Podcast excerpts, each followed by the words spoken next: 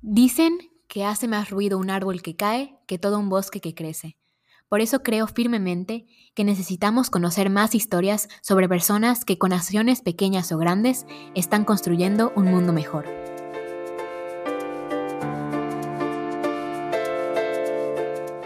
Hola amigos, bienvenidos a un nuevo episodio del podcast de El bosque que crece en el que compartimos historias sobre cómo personas de diversos lugares en ámbitos muy diferentes están buscando tener un impacto positivo en el mundo.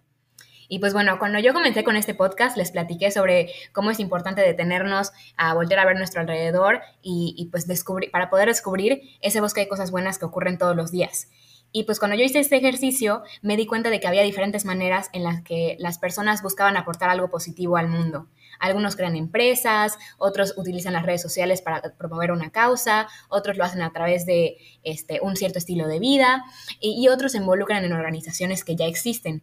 Y pues cuando pensé en este último punto, me acordé de una amiga mía que siempre, o sea, cuando estábamos en, de que en la universidad, me acuerdo que siempre estaba involucrada en proyectos relacionados con el apoyo a las personas más necesitadas y que hace poco, bueno, hace unos meses que la vi y platicamos, me contó que ahorita estaba en una fundación que promueve el desarrollo de niños en comunidades que presentan altos altos índices de marginación. Este, pero bueno, ella ya nos contará un poco más sobre, sobre esto. Este, y pues decidí invitarla a este podcast. Entonces, Nat, pues muchísimas gracias por aceptar la invitación. Bienvenida. Este, pues sabes que siempre te he admirado muchísimo y de verdad me emociona mucho pues poder platicar contigo el día de hoy.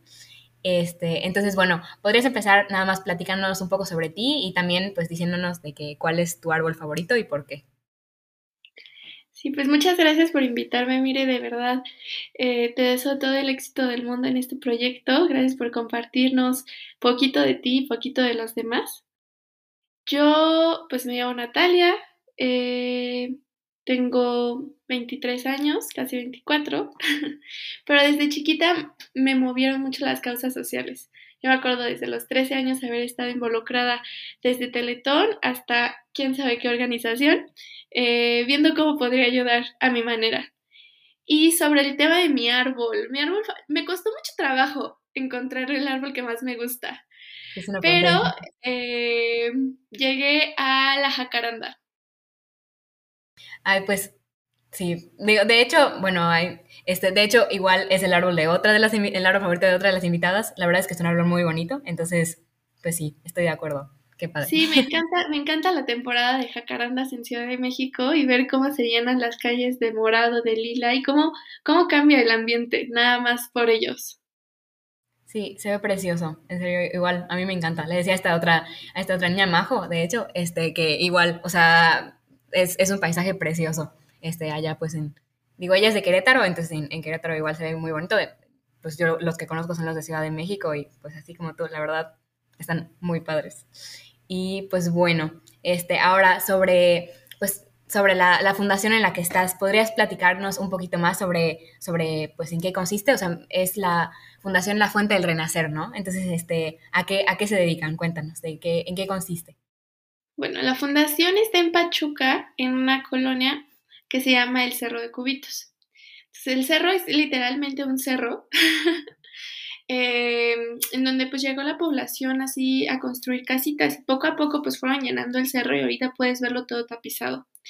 Entonces esta colonia eh, tiene altos índices de marginación, tiene mucha delincuencia, hay mucha presencia de alcoholismo y drogadicción y eh, la fundadora, Claudia Rivera, ella nació ahí y vivió pues toda su infancia.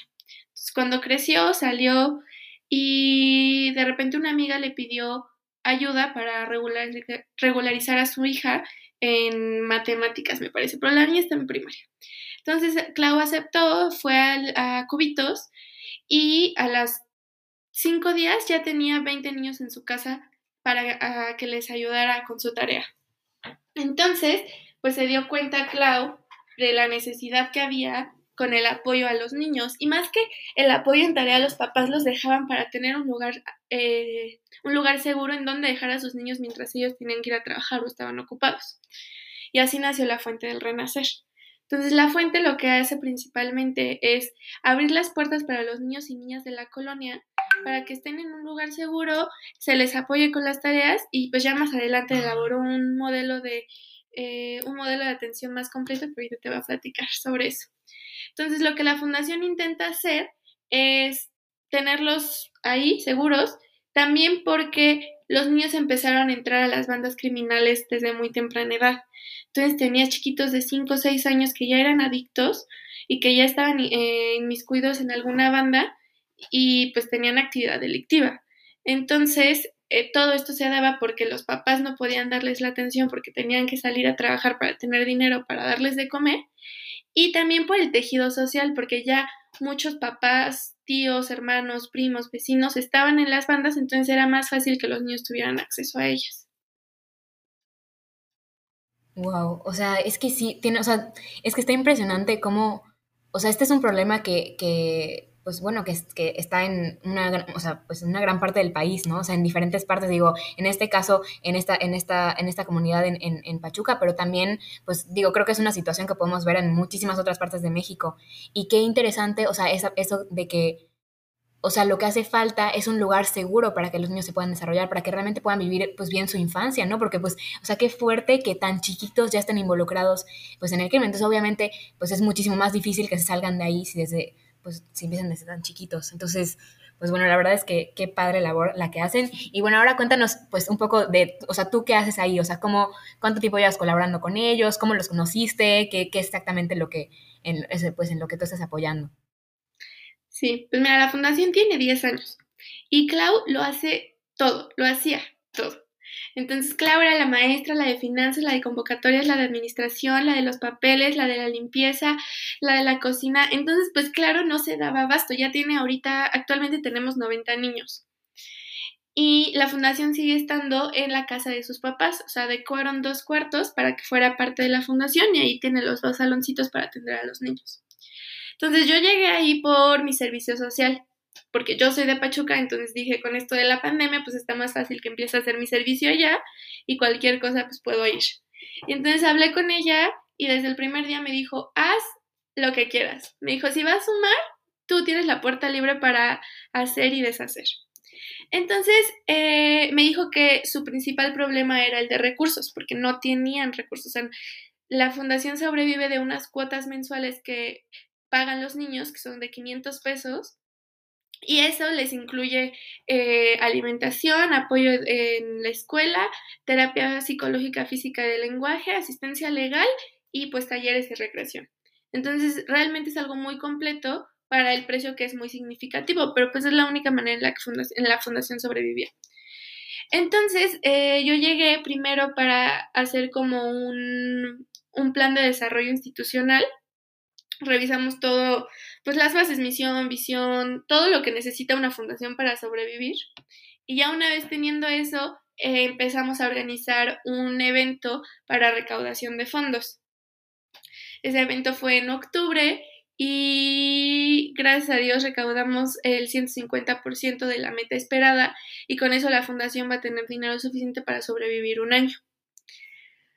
Y pues ya después de que se acabó mi servicio, Clau me, me, pidió que me quedara como procuradora de fondos y ahorita yo estoy en la parte de desarrollo institucional, eh, organización de eventos y procuración de fondos. Wow, es que, o sea, sí, creo que esta parte de lo de los fondos y así es como súper importante para las fundaciones, porque, pues, o sea, tenemos muchísimas fundaciones, o sea, bueno, muchísimas organizaciones que hacen cosas padrísimas, pero que lo más, más, más difícil siempre es como conseguir el dinero para hacerlas porque pues justamente como su objetivo no es este pues económico, o sea, es pues ayudar a la gente y, así, pues no, o sea, es, muy difícil encontrar pues maneras de, conseguir pues pues sobre todo aquí, ¿no? Para dar una educación pues de calidad a los niños, este, y así. Pero, ay, pues qué padre, sí me acuerdo del, de que me contaste del evento este de recaudación de fondos y qué bueno que les fue también, ya no, no me habías contado de, o sea, me acuerdo que cuando nos vimos fue antes de que fuera el evento, lo estabas organizando todavía, este, y, y bueno, este, y ahorita pues que ya pasó, qué bueno que les fue tan bien. Y porque pues sí, es una causa muy padre y yo creo que, o sea, esas que deseas, ¿no? Obviamente, que les vaya muy bien. Y sí, este... La verdad, este, el proyecto, o sea, más que un evento, tratamos de hacer como una campaña para darle visibilidad a la fundación y creamos una campaña que se llama Padrina Mi Sueño. Entonces, además del el evento, hicimos, bueno, les preguntamos a los niños qué quieren ser de grandes, qué sueñan y les cumplimos el sueño durante un día. Entonces hicimos una campaña de fotos, videos y todo eso, pero también motivamos a los niños para, para enseñarles y hacerles ver que pueden ser lo que quieran ser si trabajan duro y si tienen gente a su alrededor que le crea en ellos y que les apoye. Entonces, eh, con el evento pues movimos muchísimo el nombre de la fundación y la causa y ahorita ya tenemos 15 padrinos que van a estar apadrinando a un niño eh, durante todo un año y pues seguimos en búsqueda de más. Eso está increíble, o sea, sí me acuerdo, ese, es el que me contaste, de, de, los niños, de, pues preguntarles qué quieren ser de grandes y darles esa profesión por un día, está increíble, pues porque justo lo que decías, ¿no? O sea, de que, este, o sea, de, cómo muchos de los niños pues no ven como otra opción, o sea, se quedan ahí y están pues en ese, en ese ambiente pues de, con altos índices de, marginación. Y pues a veces como que la única salida que ven pues es integrarse a alguna banda del crimen organizado, cosas así, pero pues al final de cuentas son niños. Y los niños, pues, se supone que deberían tener como que un mundo, pues, abierto de posibilidades para hacer lo que ellos quieran, para que sueñen. Entonces, qué padre que esta organización literal, o sea, que, que literal los inviten a soñar y, pues, pues, lo padre es que, o sea, no solo los que sueñan, sino que esto, pues, tal vez les, estas oportunidades les permiten, pues, con, en algún futuro, tal vez cumplir su sueño. Estaría increíble. Pero, y bueno, pues, eh, igual, o sea, que, o sea, en estos años, pues, bueno, en este en esos pocos años en los que has estado, o sea, años, meses, este, en los que has estado, este, pues, ¿qué podrías decir más o menos que, has aprendido de ellos sobre, pues, la organización en general, sobre los niños? O sea, ¿qué, qué, ¿cuáles dirías que son como tus mayores aprendizajes al estar en esta organización? ¿Y cómo crees que, digo, creo que es muy, creo que es bastante obvio, o sea, cómo está teniendo un impacto positivo en la sociedad? ¿Qué es lo que tú has visto que, pues, que, que impacta lo que, lo que están haciendo? Creo que con lo que más me quedo es la importancia del amor, de sentirse amados. O sea, los niños llegan y muchas veces vienen de familias con algún problema de violencia, violencia intrafamiliar, adicción, alcoholismo, divorcios, este, violencia física o psicológica. Y la fundación, además de ser un lugar seguro, es una familia. O sea, está Clau y están sus papás y está la hija de Clau y entonces todos están ahí y y hacen un ambiente bien bonito en donde todos los niños que llegan se sienten queridos, se sienten vistos, eh, se sienten amados y creo que esa es la herramienta más poderosa que les ha ayudado a salir adelante. O sea, podrán no tener recursos, pero ven cómo le hacen para seguir eh, funcionando, para seguir dando servicio a los niños y de verdad ves un cambio en la, en la actitud, un cambio en como va a sonar muy loco, pero ves un cambio en sus ojos y en su aura después de unos meses de haber llegado a la fundación y aprenden a confiar de nuevo en los demás y en sí mismos. Entonces, ah, hemos tenido historias desde niños que no querían estudiar ya a decir yo quiero terminar la prepa para poder ser militar, por ejemplo. O niños que decían yo quiero ser albañil, porque toda mi familia, todo mi, papá, mi hermano, mi tío son albañiles y después del programa este de Apadrina mi sueño, que lo llevamos a la policía para ser policía por un día, ahora está súper convencido de que quiere ser policía y entonces también tiene que terminar la prepa para hacerlo. Entonces, creo que a veces no le damos, o sea, subestimamos el valor del amor, que el, el rol que el amor tiene en la vida de las personas y, y creo que todos necesitan más de eso. Necesitan saberse queridos, amados y saber que, que no están solos. Y eso pues hace que todos cumplan sus sueños y salgan adelante. Sí, literal, o sea, creo que la, pues como que la mayor herramienta para impulsar a una persona es pues hacerle saber que es querida y que, y que hay gente que, que cree que es pues realmente capaz de, de, lograr lo que quiera. Entonces está, ay, qué bonito, ¿no? Me encantó.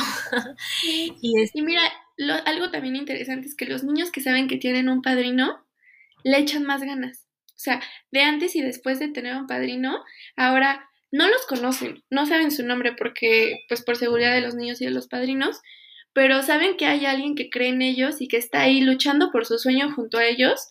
Entonces hasta los niños preguntan, ¿y cómo está mi padrino? Y ay, dile a mi padrino que ahora ya se dividir. Ay, dile a mi padrino que, que Santa me trajo esto este año. Y mándale una foto y no sé qué. Entonces es sorprendente cómo aún sin conocerlos sienten el amor y el apoyo a la distancia. Claro, no, está increíble. O sea, Sí, y pues bueno, digo, creo que, o sea, de aquí podríamos hablar de muchísimas cosas y así, pero bueno, ya para ir cerrando y este, este, pues porque pues no son episodios tan largos, este, pues digo, ahorita nos dijiste lo que tú has aprendido, ¿no? Y este, están, estando allá y ahora te pregunto, pues, ¿qué te gustaría que nuestros oyentes, o sea, pues sí, las personas que nos están escuchando, se llevaran de este episodio? Y cómo, o sea, todo esto, pues, que haces tú está, pues, en Pachuca, ¿no? Y digo, obviamente, me imagino que hay muchas maneras en las que podemos apoyar a la fundación, entonces, primero, ajá, que nos dijeras, este, pues, de qué manera nosotros, pues, digo, los, si nos escucha alguien de Pachuca, qué padre, este, eh, y si nos escuchan personas de diferentes, o sea, de otras partes de México o bueno, del mundo, no sé, este, pues, eh, ajá, ¿cómo podríamos apoyar pues a la fundación desde, desde, el lugar donde vivimos? Y, este, y al mismo tiempo, ¿qué, ¿cómo podríamos integrar pues esto que quiere hacer esta fundación? Porque al final de cuentas es la idea, o sea, esta idea del amor y esto que nos cuentas, pues sí, es para estos niños, pero ¿cómo podemos aplicar esto en, en nuestras vidas? ¿Cómo podemos colaborar? Pues mira, Ah, con la fundación, si eres de Pachuca o si eres de cualquier parte de México y te gustaría padrinar un niño, son 500 pesos mensuales y tenemos pagos domiciliados eh, a tarjeta y podemos hacer el pago por eh, a, distancia. Entonces, si alguien quiere padrinar un niño, adelante. Eh, pero creo que también hay muchas formas de ayudar en, en tu entorno, en tu sociedad. Y a veces no lo vemos. O sea, creo que hay más de mil y un causas en cada ciudad. Entonces, nada más moverse un poquito y preguntar, ¿qué puedo hacer? Y ese, ese qué puedo hacer, para ti puede no significar mucho, pero para otra persona puede significarlo todo y puede cambiarlo todo.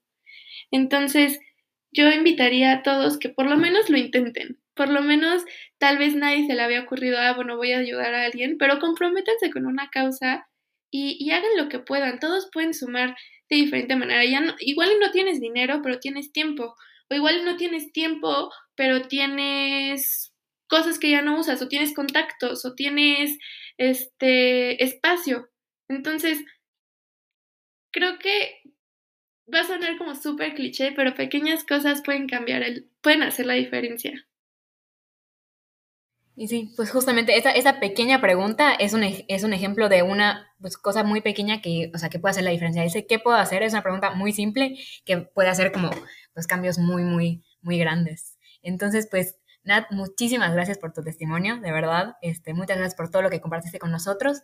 Y pues también gracias a quienes nos escuchan por acompañarnos. No se les olvide seguir a, la Fundación de la Fuente del Renacer en sus redes sociales, porque pues tienen redes sociales, tienen ahí Instagram, este, Facebook, tiene una página de, internet que está, que está muy padre, donde explica ahí todo. Entonces, este, que bueno, ahí vamos a poner las, pues las, las, el nombre en, en, en nuestra página de Instagram. Y pues si todavía no lo han hecho, obviamente seguir es también que sigan a El Bosque que Crece en Instagram este, y suscríbanse a nuestro canal de Spotify y de Apple Podcast, el que, el que ustedes tengan.